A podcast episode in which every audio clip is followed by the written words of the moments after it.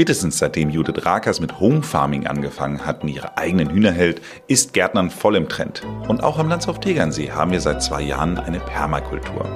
Das Wort setzt sich aus den Begriffen permanent und agriculture zusammen, also dauerhafte Landwirtschaft oder dauerhafte Kultivierung. Was das mit dem Landshof zu tun hat, erzählt uns der Sportwissenschaftler Tobias Stock in der morgigen Folge. Schalten Sie ein und bleiben Sie jung.